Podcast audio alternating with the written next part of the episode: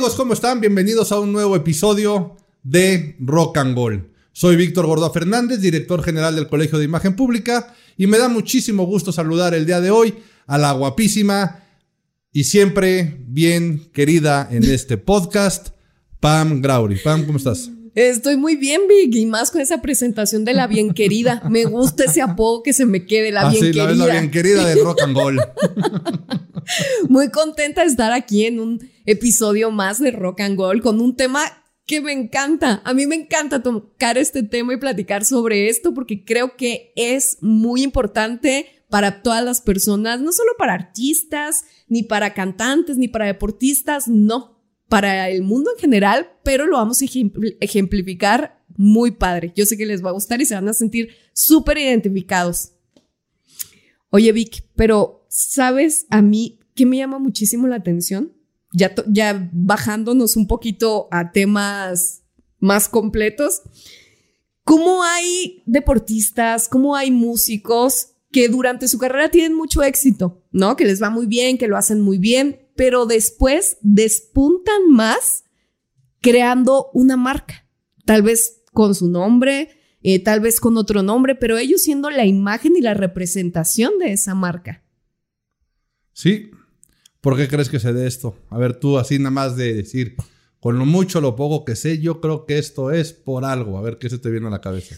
Yo creo que es porque tuvieron una buena imagen, eh, una buena creación de su marca personal, ¿no? Que, es, es. que es a lo que venimos a hablar un poquito, esta creación de una marca personal y que tuvieron la visión de llevarlo a más allá de quedarse solamente en el deporte, que como lo comentamos en el episodio anterior, la carrera de los deportistas es muy rápida, ¿no? Se acaba muy pronto, no es como la de los artistas, que se puede extender más. Ellos tienen una fecha de caducidad, aunque se escuche muy feo decirlo, pero a cierta edad que llegan ellos, pues ya se tienen que retirar, ¿no? Y cómo tienen esta visión de crear, a lo mejor con su nombre, algo que se quede para la posteridad y que tú lo escuches y lo relaciones inmediatamente con ellos. Sí, que muchas veces no tiene que ser a fuerza, como bien dice su nombre, u otra marca de otra cosa, ¿no? Porque la realidad es que hay muchísimos casos de, principalmente deportistas, perdón, también tiene razón, porque un cantante, un músico, mal que bien, no tiene caducidad en su carrera. ¿no? Ya lo hemos platicado, pero mientras él sepa evolucionar como va evolucionando principalmente su audiencia, o sea, este es el principio de el dinamismo de la imagen, la imagen es dinámica y tiene que ir evolucionando y irse adaptando a los puntos de acuerdo a la audiencia y el objetivo a lograr que, que esto, que este artista tenga, pero tienen esa facilidad o esa suerte de que mientras sigan creando y vayan evolucionando, pueden ir este, creciendo o pueden ir seguir generando, ¿no? Creo que fue hace algún par o tres este, episodios que lo, que lo platicamos, pero que justamente como los Rolling Stones hoy por hoy le están pegando ya casi a los 85 años, ¿no? Y este, y siguen generando música. Entonces, no tienen tanta caducidad. Claro, las bandas se pelean, se deshacen, se pueden cansar, pueden decir hasta aquí llegamos, muchas gracias, ahí nos vemos. Pero un deportista, tienes toda la razón, sí tiene fecha de caducidad su, su carrera y tienen que ver qué es lo que sigue. Y lo padre de todo esto es que no es tanto que piensen o que arranquen diciendo voy a hacer mi marca personal, sino que al final del camino se vuelven marca por la buena imagen principalmente y reputación que obtuvieron en su carrera como deportistas. Claro. Oye, y por ejemplo, ok, eh, tenemos un caso, eh, pues que a todos no- nos resuena, que es Michael Jordan. O sea, que él hasta una película hizo, ¿no? Space Jam, eh, era Space, Space Jam, Jam, sí. eh, donde él pues sí diversificó de muchas formas como deportista, como actor. Y ahora, no, no, si no me equivoco, más o menos a finales de los ochentas fue que salió esta marca de, de Jordan con Nike, esta colaboración que hicieron, y ha tenido demasiado éxito. O sea, inclusive ha tenido más éxito económico con esta marca que como deportista. Michael Jordan es el ejemplo perfecto y de hecho fue, imagínate, todas las marcas siempre buscan patrocinar a deportistas. Porque, Claro. ok, ahorita si bien vamos a entrar de lleno al tema de Michael Jordan, pero vete a la misma generación de Michael Jordan. Ajá. ¿Cuántos basquetbolistas hubo en el mismo momento que Michael Jordan? Kobe Mal que bien, pues había un montón, ¿no? O sea, había un montón y muchos de ellos, pues hicieron una buena carrera. Evidentemente Claro. llegaron a equipos de la NBA. Este, por supuesto que hay muchos famosos, si lo decimos de esa forma, que la gente ubica por sus logros, pero hay otros tantos que también fueron titulares y que también estuvieron. Es más, te puedo apostar que a mucha gente, y yo te soy sincero, si me lo preguntas ahorita no te la puedo contestar. Si me dices, dime por lo menos cinco o seis jugadores más que hayan estado con Michael Jordan en los Chicago Bulls en esa misma época, pues no paso de tres, ¿no? O sea, no paso de tres este, jugadores y los otros también, y estaban en ese equipo y fueron igual de campeones y llegaron a hacer los mismos logros que los otros tres que a los que yo ubico son a Scottie Pippen, a Rodman y a Michael Jordan, ¿no? Principalmente. Este, pido una disculpa, no soy fanático del básquetbol y la verdad es este, no me pasaría nada si desaparece de la faz de la tierra el básquetbol, te soy sincero. Pero fíjate, todos los, todas las marcas deportivas a ellos los patrocinan. Todos, todos tienen patrocinios de darle los tenis, etcétera, etcétera, etcétera, ¿no? Y evidentemente en el momento que ellos dejan de ser profesionales, se acaba el contrato. Claro. ¿Tú sabías que Michael Jordan fue el primer deportista en tener un contrato vitalicio con Nike en este caso? No lo sabía. Desconocí ese dato. ¿Eh? ¿Y por qué crees que sea? Evidentemente que a decir, pues porque es Michael Jordan, ¿no? Y por todo lo que logró y por lo que llegó y llegó a ser. Pues Pero por las ganancias, ¿no? Me imagino que le generaba esta marca, que le pudieron dar continuidad incluso que le después pudieron de dar salir. continuidad. Y sí, lo que tú decías, y ahora sí entrando de lleno al tema de Air Jordan y todas las, toda esta línea de tenis que hoy por hoy también hay un boom enorme con los sneakers y los. Jordan y este el otro día estaba viendo una subasta que estaban que iban a poner este en venta los creo que son los Jordan 1 y pido una disculpa también si estoy diciendo este alguna barrabasada, pero fueron el primer modelo negro con rojo me parece que utilizó Jordan en un partido, los iban a poner ahorita en subasta y era una bestialidad lo que pedían por esos tenis, pero lo interesante es eso, ¿no?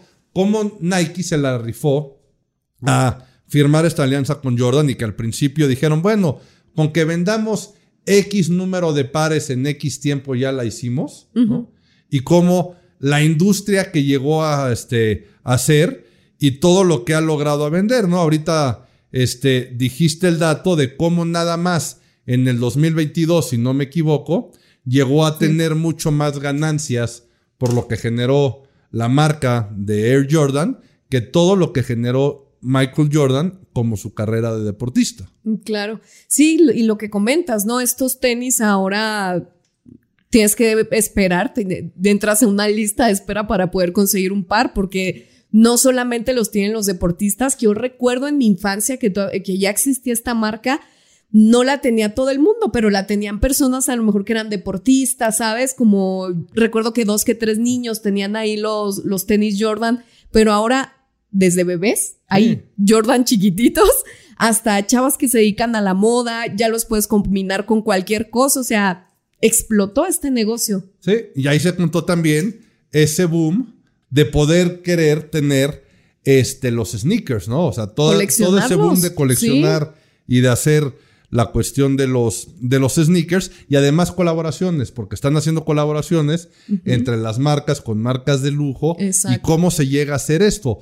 Pero el punto central de por qué se logra, por qué se logra hacer esta marca, esta marca personal, es justamente por la buena reputación Exacto. que generaste como deportista. Claro, y, y creo que un punto muy importante también para generar como esta marca personal entrañable y que la gente lo siga es la confianza que te genera esa persona.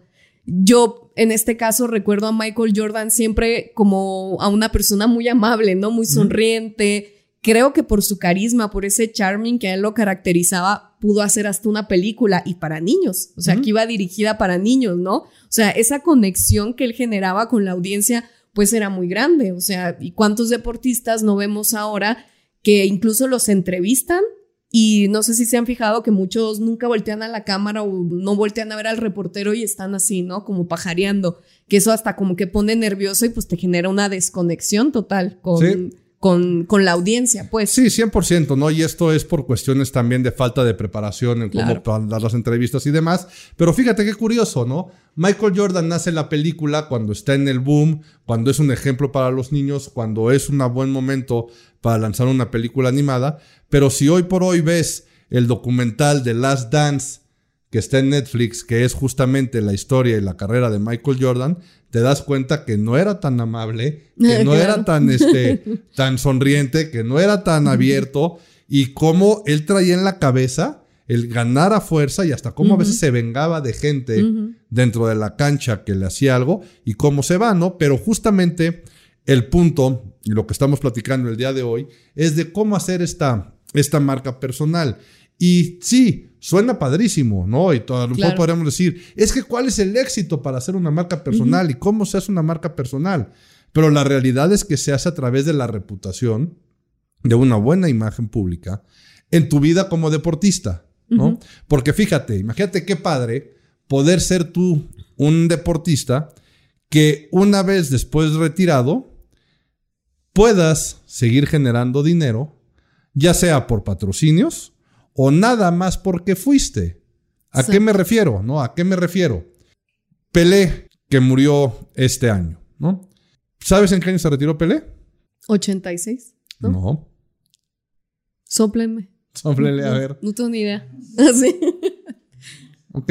Para efectos prácticos, sí, fue antes. Ah, Para efectos prácticos fue antes, ¿no? Este, Pelé ganó el Mundial de México 70 y estuvo uno o dos años más activo, luego ya estuvo en unas cuestiones de la Liga de Estados Unidos y se retiró. ¿Ok? Bajita la mano, vámonos ahorita bajita la mano, independientemente de que nos pasen si no el dato y si no, no es relevante para eso, ¿no? Pero vamos a ponerle mediados de los 70 el retiro de Pelé. ¿Ok? Murió este año. ¿Ok? Entonces vamos a suponer que se haya retirado en el 75. ¿Tienen por ahí el dato exacto o no? En el 77. ¿Ok? Se retiró en el 77. Del 77 al 2023, ¿de qué vivió Pelé?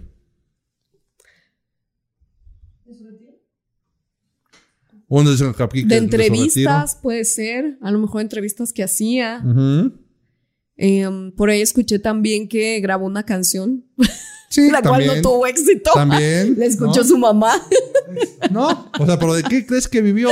No, o sea. No, pues de, ser Pelé, de su nombre nomás. Exactamente, de ser Pelé.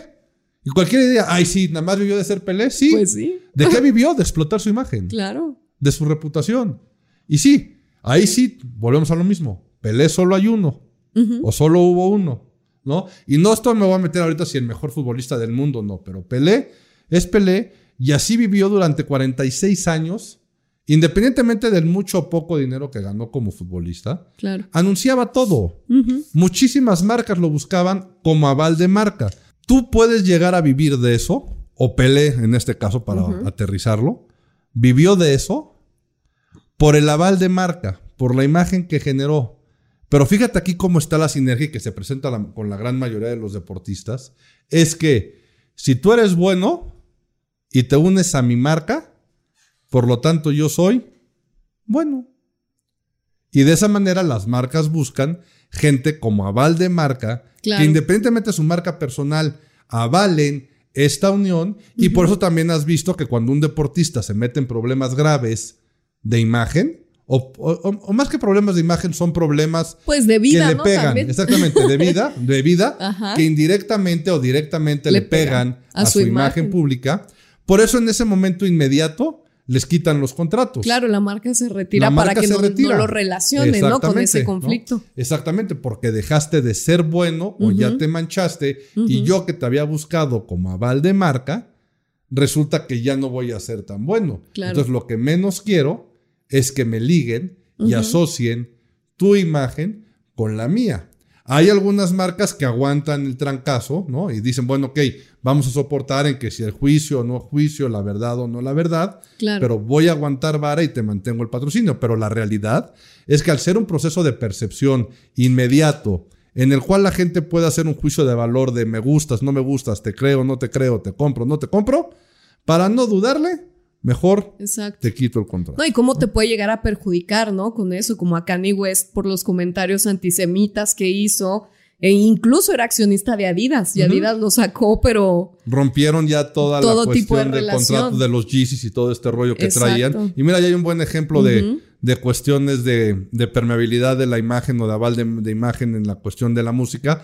Porque como te decía, es muy raro ver artistas anunciando productos. Sí, refresqueras hay muchas y demás, pero otro tipo de productos es raro y por lo general lo hacen cuando están activos.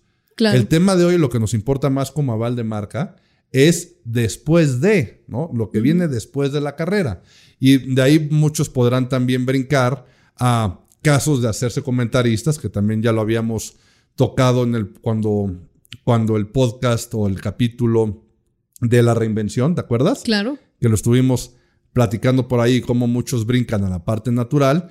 Pero, por ejemplo, fíjate, ¿ubicas a Tom Brady? Claro. ¿Por qué lo ubicas? Por guapo. No. Exactamente, no, exactamente, claro, claro, porque lo quiero de novio, porque lo quiero de esposo, porque está guapo, claro, ¿no?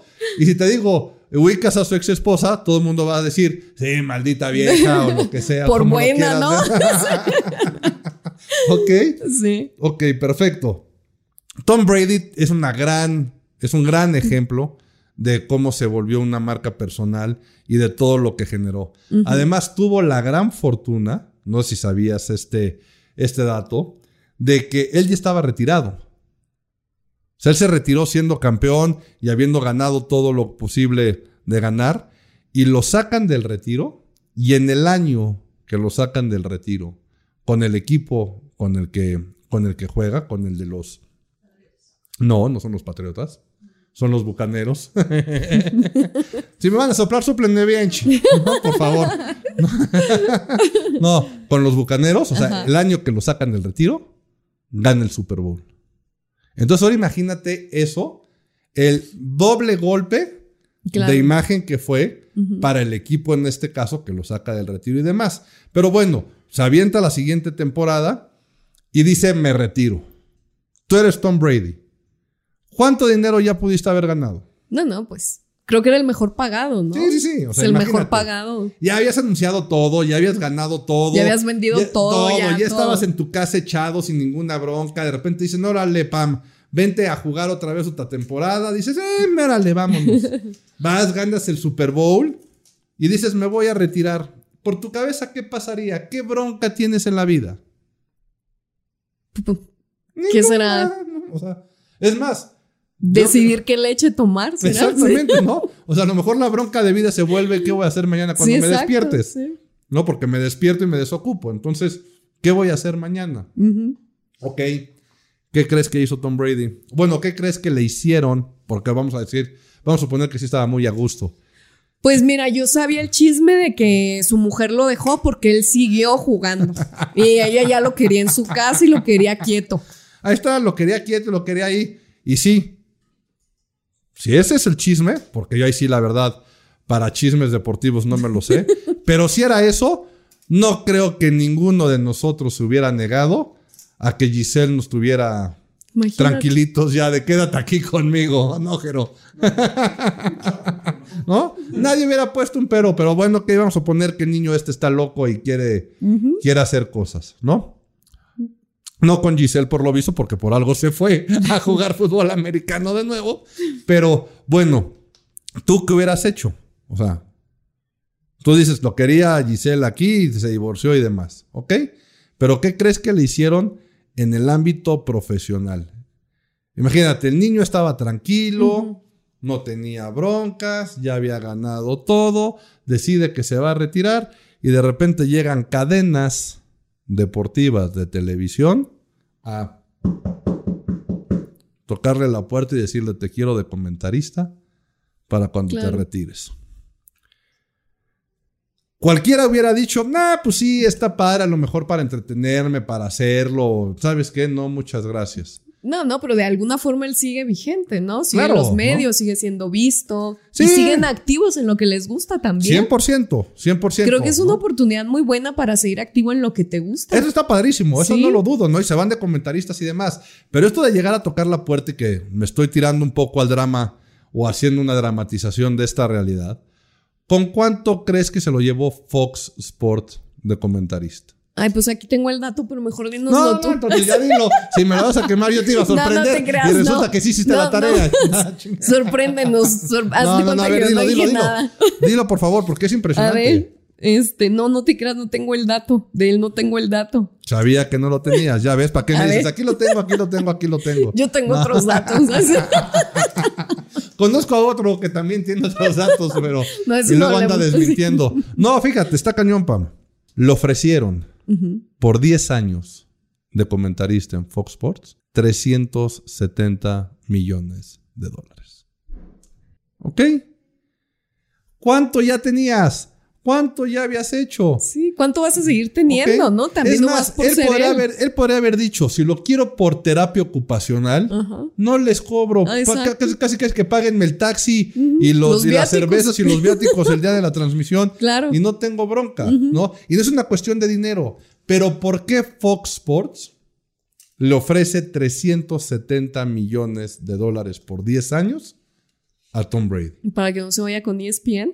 Deja tú para que ¿No? se vaya. ¿Pero por qué se los ofrece también?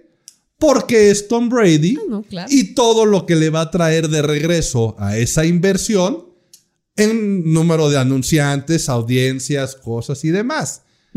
¿Cuál es el común denominador o el eje central? Imagen, reputación, marca personal, ¿no? O sea, y de ahí nos podemos poner este, analizar muchísimos casos que a mí la verdad me fascina. O sea, yo sí lo veo como un punto en el cual la imagen pública demuestra el cómo puede entrar a ayudar a las carreras de los deportistas. Ajá. Porque ahorita a lo mejor también podría cualquiera decir, no inventes, Víctor. Pues sí, estás hablando de Pelé, estás hablando de Michael Jordan, estás hablando de Tom Brady, ¿no? ¿Y qué tanto tiene que ver? O sea, eh, por ejemplo, ahorita que comentabas el caso de Michael Jordan, que realmente él no era tan gentil, no era eh, tan amable como se veía en, en sus entrevistas y toda esta imagen ¿no? que le crearon muy inteligentemente, por así decirlo, fue una creación, que es lo que hacen la mayoría de los políticos también, crear, hacer como una creación un poquito, ¿no? Como para tener esa imagen de Mira, más buena que creación, onda. más que creación, sí tiene que haber un respeto absoluto de la esencia al crear ese tipo de imagen pública. O sea, la realidad es que sí tienes que tener un respeto absoluto de la esencia para poderlo transmitir. También un factor que ya hemos hablado en otros, en otros episodios. Pero no es que sea simulado. Lo que pasa es que al ser masivo, ellos saben, están capacitados. No están mintiendo, ¿eh? No están mintiendo, pero saben lo que a ellos les genera el tratar bien al medio, de enviar correctamente un mensaje, de sonreír cuando deben sonreír, y luego ya su vida privada la dejan a un lado, ¿no? Lo que yo me refería y lo que pinta mucho el, el documental de Last Dance, que te digo de, de Netflix, de Michael Jordan, es cómo era él en la vida privada. ¿no? Entonces, no es que fuera una simulación, claramente le gustaba, claramente entiende el negocio, Claro. claramente es parte de ese negocio y al estar dentro tienes que saberlo jugar. Porque si no, lo hubiera pasado como, si bien también fue un caso exitoso de imagen pública, pero sí fue una llamarada de petate que incendió en su momento y demás, pero era el caso opuesto de su, de su coequipero, que es Dennis Rodman. No sé si has visto alguna foto alguna vez de No. Dennis Rodman, que por ejemplo un día se apareció vestido de novia. Él traía siempre muchísimos piercings, tatuajes, y era el bad boy. O sea, si ves ahí el documental, hay una anécdota que cuenta Michael Jordan de cómo lo tuvieron que ir a sacar de un hotel en Las Vegas después de cuatro días de fiesta que se había desaparecido Wow. y tenían que jugar finales. Entonces, este tipo de cosas, si bien mercadológicamente pegó, mucha gente se identificó como el niño malo, ¿no? Y, y ahorita hablando de niños malos, también tocamos el tema, por ejemplo, de cómo Agassi logró revolucionar el tenis a nivel mundial, ¿no? Con este, en cuestiones de imagen física, cómo fue el primero en romper las reglas de quitarle lo del deporte blanco y usar shorts fosforescentes, ¿no? O traer bandas en la cabeza de colores y, este, y estar gritando, con el antecedente sí de otro niño malo que fue John McEnroe, ¿no? En la década de los 70, en el tenis que se agarraba golpes y pegaba y discutía y demás. Pero esto lo pongo como ejemplo o te lo cuento para que veas cómo no a fuerza una buena imagen Claro. tiene que ver con ser un buen ejemplo. Son cosas diferentes. Si hubo marcas que a lo mejor quisieron a, a Rodman o que quisieron a McEnroe, pero la verdad es que no los consaban tanto para anuncios por justamente este mal ejemplo. El aval de marca correcto o la marca personal, digamos que trasciende, es la que llevó una imagen dentro de su carrera que sí sirve de ejemplo para que muchos se asocien y te vean a ti Claro. como yo quiero ser como tú, ¿no? Claro, eso es muy importante. Y ahorita esto me resuena mucho con las hermanas Williams, ¿no? También, que vienen de una carrera de mucha disciplina, de mucha dedicación, eh, de un padre, ¿no? Que las también como que las orientó muy bien en su vida para poder llegar a ser quienes son, ¿no?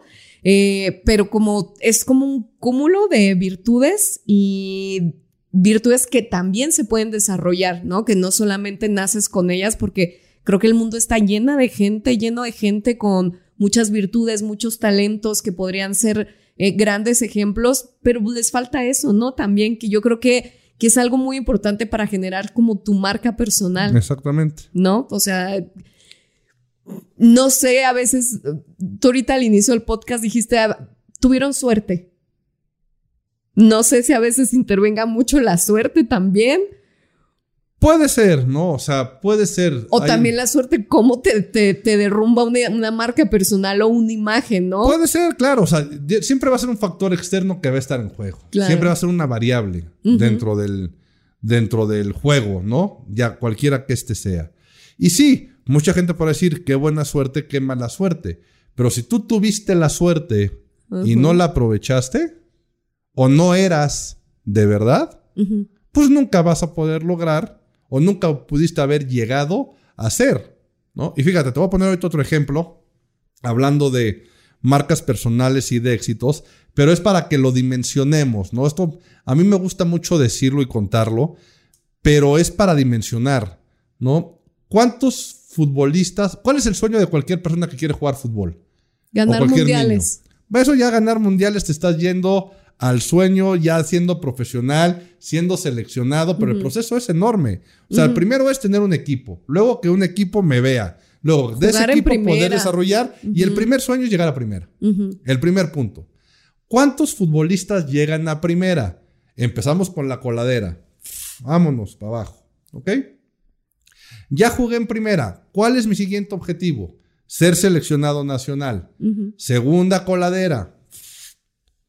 Tercer objetivo, ser seleccionado nacional, pero que me llamen a un mundial. ¿Cuántos jugadores no los llaman de selección nacional y no los llaman un mundial? ¿No? Claro. Y después de ahí podemos ver, dependiendo en el país en el que vivas, si tienes la suerte de tirarla a ganar un mundial o no, ¿no? Y ya de hacerlo, porque pobres, hay muchos jugadores que son extraordinarios con sus clubes y nunca van a jugar un mundial, porque sus selecciones, por el nivel de, de, este, de eliminación, no califican, ¿no? Claro. Otros no tendrán la suerte, pero bueno, vámonos para abajo y vamos diciendo. Al sueño ya final de ganar el mundial o ser el mejor jugador del mundo y demás. Pero es uno de cuántos millones que se fueron por la coladera, tal cual, o cuáles que fueron quedando en el camino para que no se oiga tan, tan feo.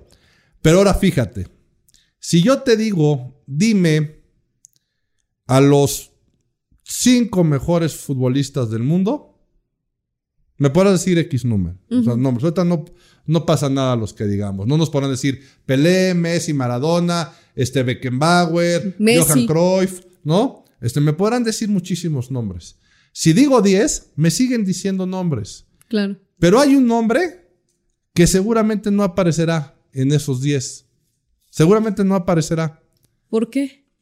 Porque a lo mejor como futbolista sí fue muy importante, Ajá. sí generó mucho, sí conectó muchísimo, pero él trascendió la cancha, o sea, rebasó la cancha mucho tiempo antes de retirarse.